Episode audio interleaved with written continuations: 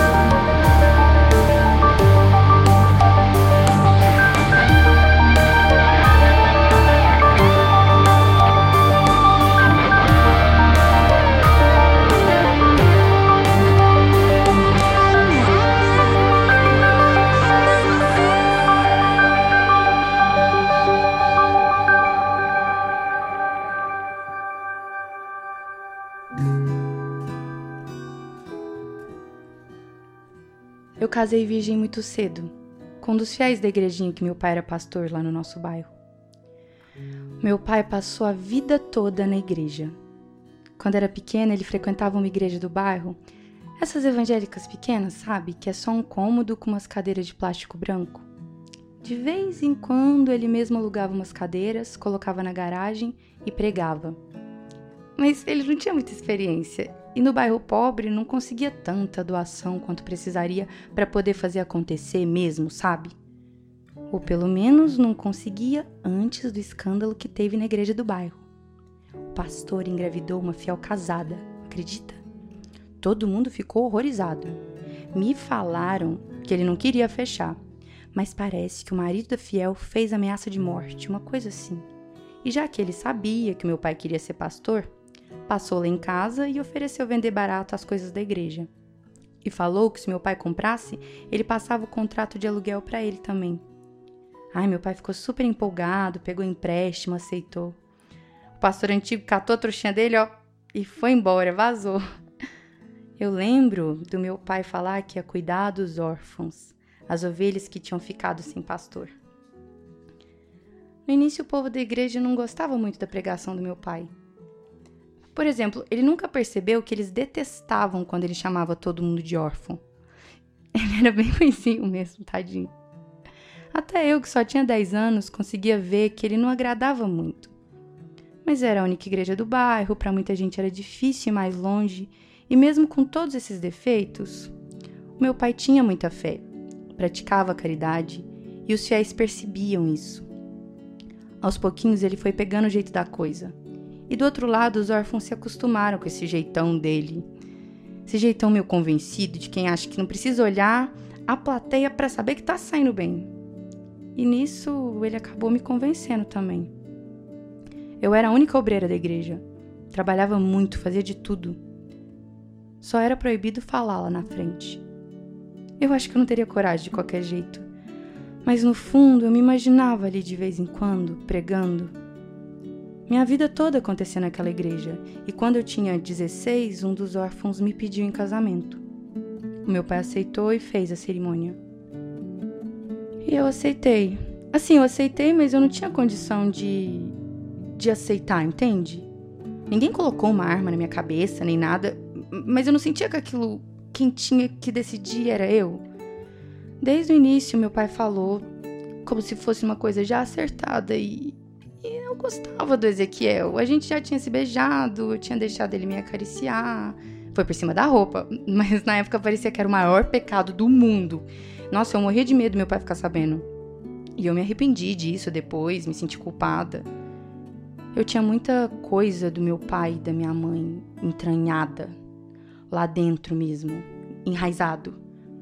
A minha consciência, quando eu sentia que eu tinha feito alguma coisa errada, eu ouvia a voz da minha consciência. E era a voz do meu pai. Não que meu pai falasse desses assuntos comigo, jamais. Mas era como se, se a voz dele tivesse se acumulado na minha cabeça e virado a minha própria voz.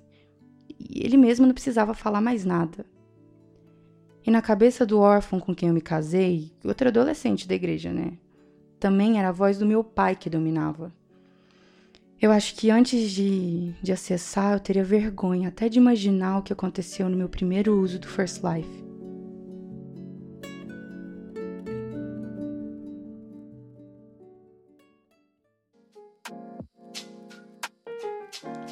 Eu me lembro que naqueles dias eu tava muito revoltada com Danilo, meu cunhado. Desde que eu me casei com Ezequiel, ele aparecia todos os domingos para almoçar, sem falta. Ele era educadíssimo, simpático, então era muito bem-vindo lá em casa. A gente gostava de receber. Até que um dia o Danilo pediu uma quantia grande de dinheiro emprestado para Ezequiel. Disse que estava apertado, mas que ia pagar no fim do mês. E o Ezequiel se sacrificou muito para emprestar esse dinheiro. E o Danilo sumiu. Sumiu assim. A gente via ele na rua por acaso, mas não pagou nem apareceu mais para almoçar com a gente. E eu fiquei muito irritada. Eu tentava exercer minha paciência cristã, mas eu tava puta com ele mesmo, que era da família que eu já considerava um amigo. Sumir desse jeito, nem sentar e conversar com a gente. Ele devia saber que a gente perdoaria, mas não, se afastou. E é. E foi pouco depois disso que eu usei o First Life pela primeira vez. Eu imagino que foi por isso, por estar com isso na cabeça, que no meu primeiro acesso ao First Life, o Danilo apareceu. Talvez por insegurança dentro do programa, eu me vi no ambiente familiar da minha casa. E de repente eu vejo ele entrando. Me lembro direitinho, Ezequiel sentado no sofá da sala assistindo televisão, quando ele entrou. Mas não foi com Ezequiel que ele falou. Foi comigo. Ele pegou na minha mão com cuidado de início e eu sempre reparei na mão dele. Uma mão forte, sabe? Definida. E conforme eu pensei nisso, senti a mão dele subindo devagar pelo meu braço, a outra mão pegando minha cintura.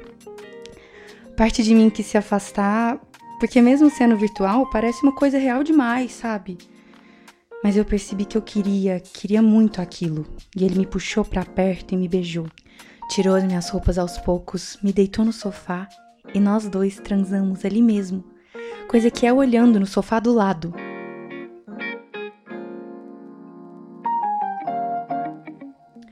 Depois de algum tempo, meu pai concluiu que não gostava do programa, mas não proibia também.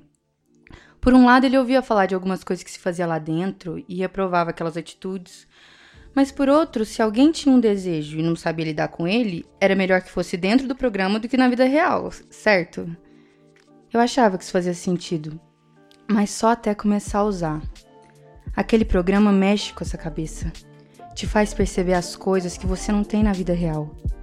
Por exemplo, o Ezequiel não transava comigo, ele me comia.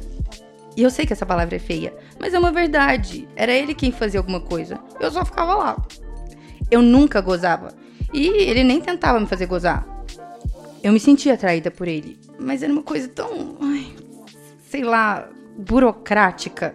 Eu sentia que ele se preocupava tão pouco com o meu prazer que isso acabava matando o tesão que eu sentia.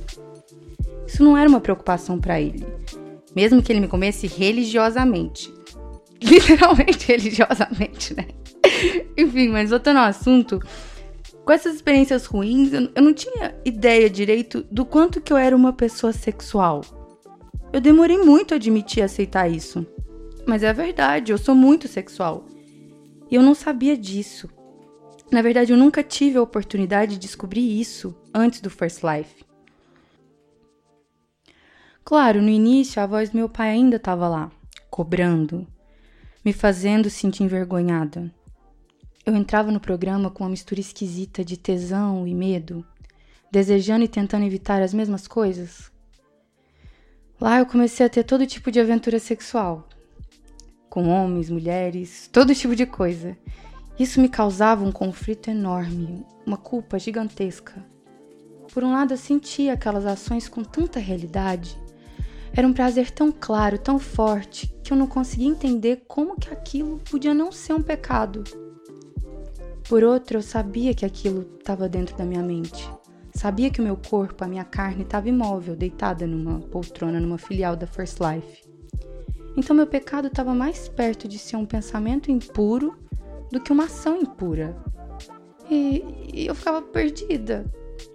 E o sexo na minha vida sempre foi um tabu tão grande que eu não tinha coragem de conversar com ninguém, por medo de ser julgada mesmo. Uma vez dentro do programa, eu cheguei a tentar me confessar. Eu acho linda essa ideia de se confessar diretamente com Deus, sem ter um padre como intermediário. Eu acho até que acredito mais quando é assim. Mas às vezes eu pensava que a confissão com alguém de carne e osso tiraria mais o peso das minhas costas e fazia tempo que eu queria ter a coragem de contar para alguém. Contar um segredo, uma intimidade. Mesmo que a pessoa não possa revelar. Você tem que ter coragem, confiança, fé, encarar o medo. Eu tive esse desejo dentro do programa. E apareceu na minha frente um confessionário. Desses de igreja católica. Eu entrei e comecei a confessar meus pecados, mas o padre, é claro, também era parte da FL. Também era uma parte dos meus desejos. Então ele disse o que eu queria ouvir. Falou que nada do que eu estava confessando era pecado, que ele mesmo, que o confessionário, nada daquilo era real. Que a minha única culpa era desejar o que me negavam fora do programa. Ele colocou em palavras algumas coisas que eu só tinha pensado. E conforme ele falava, o confessionário literalmente desapareceu o próprio padre permaneceu ali, mas a batina dele acabou desaparecendo também. E... Bom.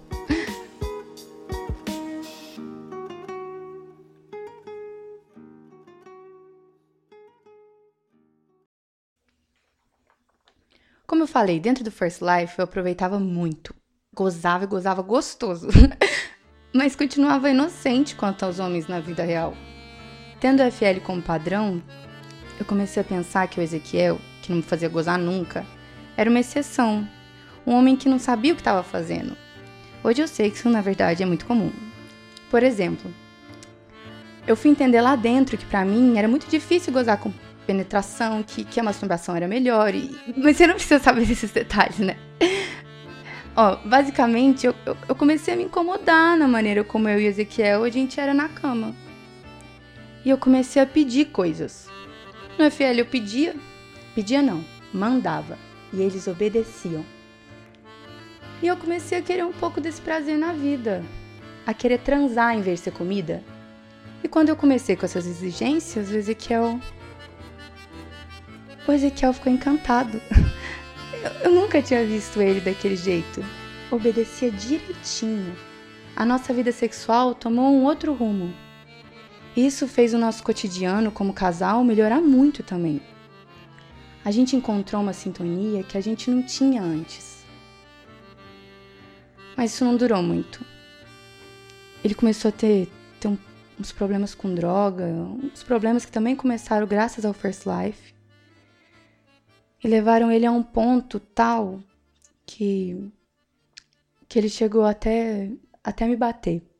Foi a primeira e única vez, Provavelmente, se ele participar da pesquisa, ele pode até te contar tudo com mais detalhes. Ele ficou bem depois de tudo. Conseguiu se recuperar participando de um programa de reabilitação dentro do próprio FL. Eu, eu não sei como funciona. Mas aí era tarde demais pra, pra gente. De vez em quando ele ainda vai lá em casa. Mas hoje ele só entra lá de quatro e é ele quem apanha.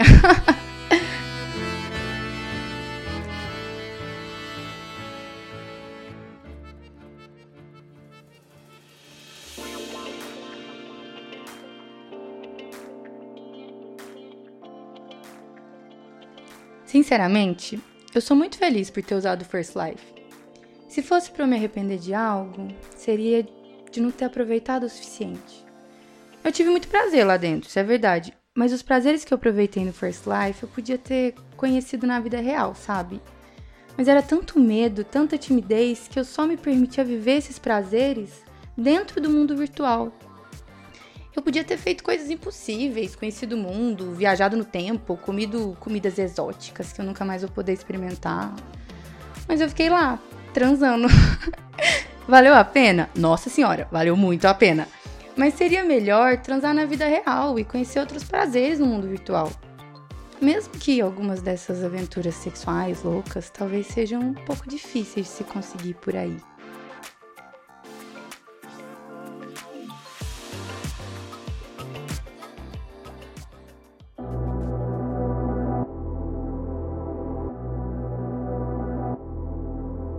Povo, espero que vocês tenham gostado desse novo episódio do First Life. E peço que vocês esperem só um pouquinho, porque hoje eu tenho é, essa mensagem para passar sobre o apoio na Aurelo que eu estou recebendo agora, porque esse mês a Aurelo ela tá um, oferecendo o, aos, aos criadores que tem lá o dobro do valor que foi apoiado. Então todos os novos apoiadores que vierem para o First Life esse mês, se você apoiar com 5 reais, eu vou receber 10. Se apoiar com 100, eu vou receber 200.